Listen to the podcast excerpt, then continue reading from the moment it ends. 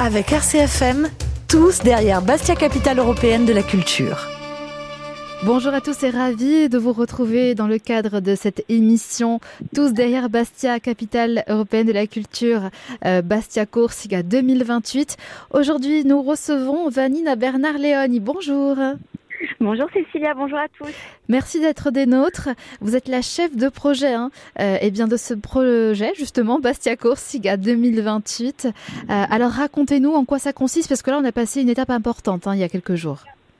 Oui, effectivement, le 2 janvier, donc on a remis au ministère de la Culture notre dossier de candidature, qui est une étape euh, en effet majeure, puisque ça officialise en fait notre euh, véritable entrée dans la compétition.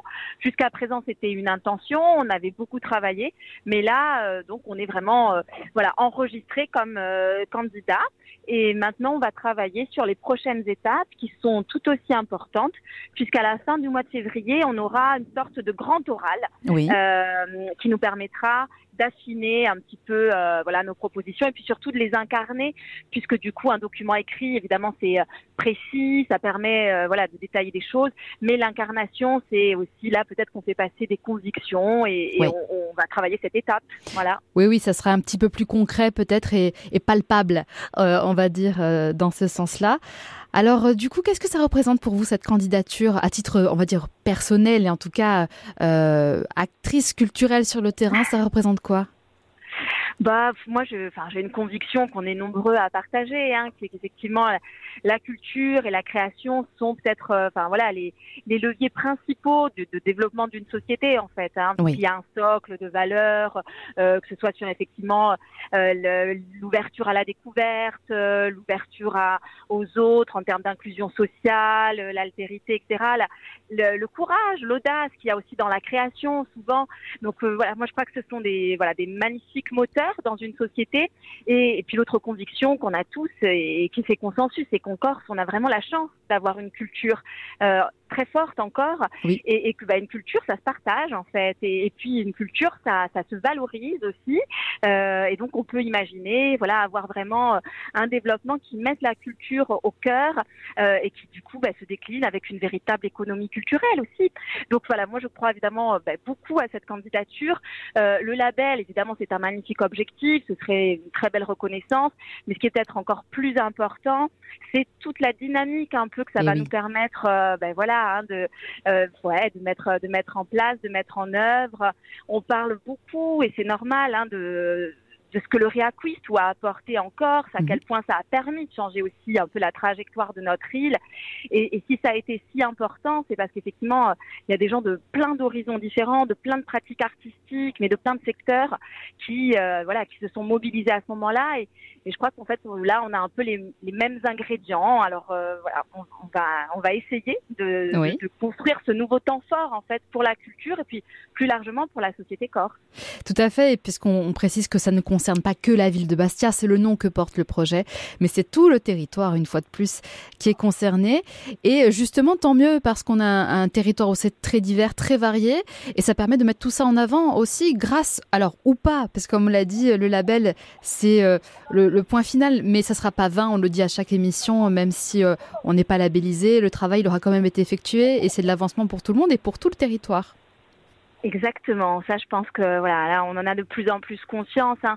C'est, ce, ce, ce, travail de mise en relation, ça va permettre, je crois, beaucoup de, de cohérence dans les politiques publiques autour de la culture, mais dans d'autres secteurs. Beaucoup de liens, effectivement, entre les différents acteurs culturels. On a, euh, voilà, un territoire avec une géographie qui est très belle, mais qui a parfois aussi, évidemment, une dimension de, de contrainte hein, dans les circulations. Et c'est vrai que là, ben, refaire peut-être un peu plus circuler les idées, les projets, les œuvres. Euh, je pense que c'est voilà, ça fait partie à la fois de la méthode, mais aussi certainement ça fera partie du bilan euh, à un moment donné, oui. quel qu'il soit. En tout cas, on croise très fort les doigts. Donc du coup, on a dit prochaine échéance, c'est le rendez-vous? Alors ça va être à la toute fin du mois de février. On n'a pas la date complètement inscrite dans le marbre, mais euh, vraisemblablement vers le 28 février. On aura une petite délégation qui sera voilà reçue à nouveau au ministère de la Culture, mais par un jury euh, mhm. composé d'experts européens. Pour donc cet oral entre guillemets. Exactement. oui, oui, c'est ça. C'est un grand oral. Très bien. Ben, on a encore quelques semaines à, patienter. On croise fort les doigts. On vous remercie d'avoir été des nôtres aujourd'hui, Vanine. Et puis cette émission se poursuit, puisque je vous le rappelle que d'ici quelques instants, après un peu de musique, eh bien, on retrouvera euh, une autre personne du secteur culturel qui soutient cette candidature. Nous sommes tous derrière euh, Bastia, capitale européenne de la culture. Merci Vanine et bon dimanche. Merci, merci à vous, Abed. Abed Edji. Allez, un peu de musique et on retrouve notre second invité.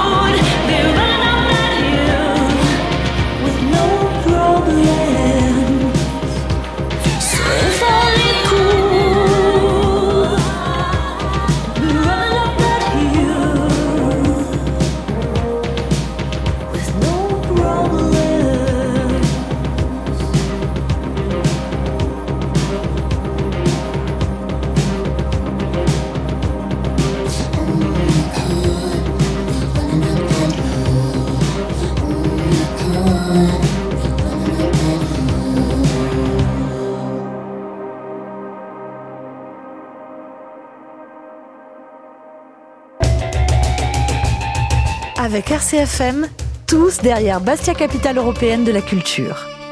Et à présent, eh bien, c'est Laure Limondi qui nous rejoint dans notre émission Tous derrière Bastia, capitale européenne de la culture, Bastia Gorsiga 2028. Bonjour Laure. Bonjour. Merci d'être avec nous. Alors, je vais peut-être repréciser à nos auditeurs, bien que je ne doute pas du fait qu'ils vous connaissent. Vous êtes auteur, vous êtes professeur euh, également, et donc vous faites partie intégrante eh bien, des acteurs culturels de notre région et partie aussi intégrante des soutiens à cette candidature au, au label Capitale européenne de la culture. Ça représente quoi pour vous justement cette candidature?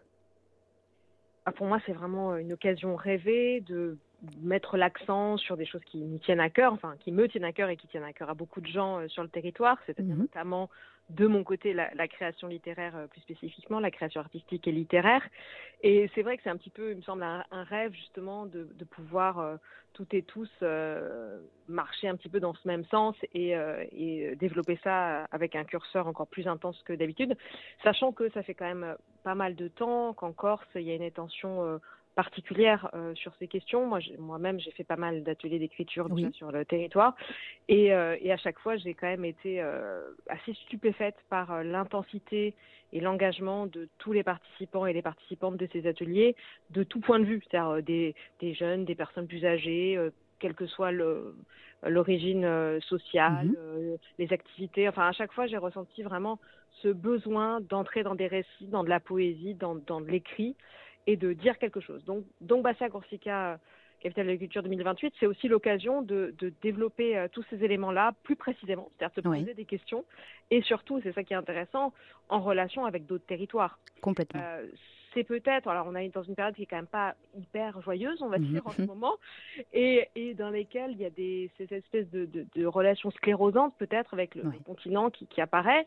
Et il me semble que c'est aussi l'occasion de penser le territoire autrement à travers l'archipel européen mhm. et de travailler aussi les liens qu'on a avec d'autres territoires. Alors il y a beaucoup de gens qui l'ont déjà fait encore depuis très très longtemps. Je pense à Affilée, notamment. Bien sûr en musique, hein, puisqu'il y a des albums comme ça en collaboration, ben justement, notamment en littérature, en création littéraire, c'est l'occasion de se poser toutes ces questions, de travailler avec des auteurs européens. Euh, et voilà, moi je trouve ça personnellement euh, totalement passionnant. Oui, et puis comme vous l'avez rappelé, euh, c'est aussi le cas sur le territoire parce que la Corse doit s'ouvrir eh à l'Europe et puis au monde bien évidemment si possible.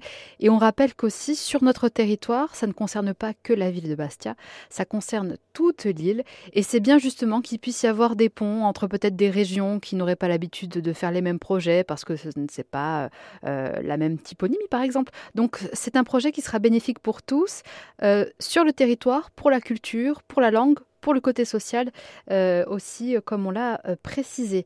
Alors justement, selon vous, nos points forts pour cette candidature, ce serait quoi?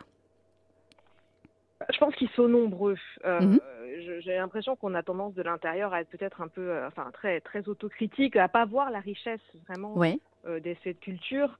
Et quand on est comme moi euh, de la catégorie que je nomme transhumant, mhm. c'est-à-dire qui, qui, sont souvent en Corse, mais souvent qui bougent bien sûr partout dans le monde, euh, on se rend compte à quel point euh, cette culture elle est forte et elle est ouverte déjà très hospitalière euh, et ne demande qu'à être vue de l'extérieur. Elle, elle, est très méconnue en fait et c'est aussi cette occasion là qui est formidable. Donc, donc je pense qu'on a quand même beaucoup beaucoup d'avantages et de points forts dans cette candidature. Bon, après, on ne sait jamais.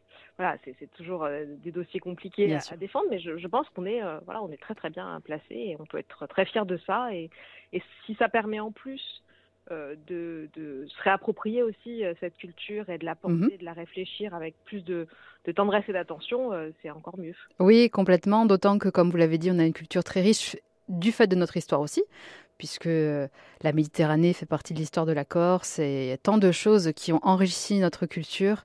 Et donc, effectivement, on pourrait ne pas se rendre compte et penser que bah, il n'y aurait pas assez chez nous. Pas du tout. Il y a énormément de choses à dire et à faire sur notre territoire. Merci en tout cas alors d'avoir été des nôtres. Donc on, se, on suppose que votre soutien à cette candidature, euh, ça a été spontané, évidemment Ah bah oui, tout à fait, oui. Ouais, oui, oui. spontané. Et puis voilà, je pense qu'il y aura plein, plein de choses, euh, plein de rendez-vous euh, Oui. et j'ai hâte. Et puis on le rappelle encore une fois, quelle que soit l'issue de cette candidature, euh, c'est du travail qui ne sera pas perdu. Bien au contraire, euh, ça sera du bien pour tous. Merci beaucoup Laure Limondi d'avoir été des nôtres en ce dimanche. Merci à vous. Bonne journée à tous et belle journée sur les ondes d'RCFM.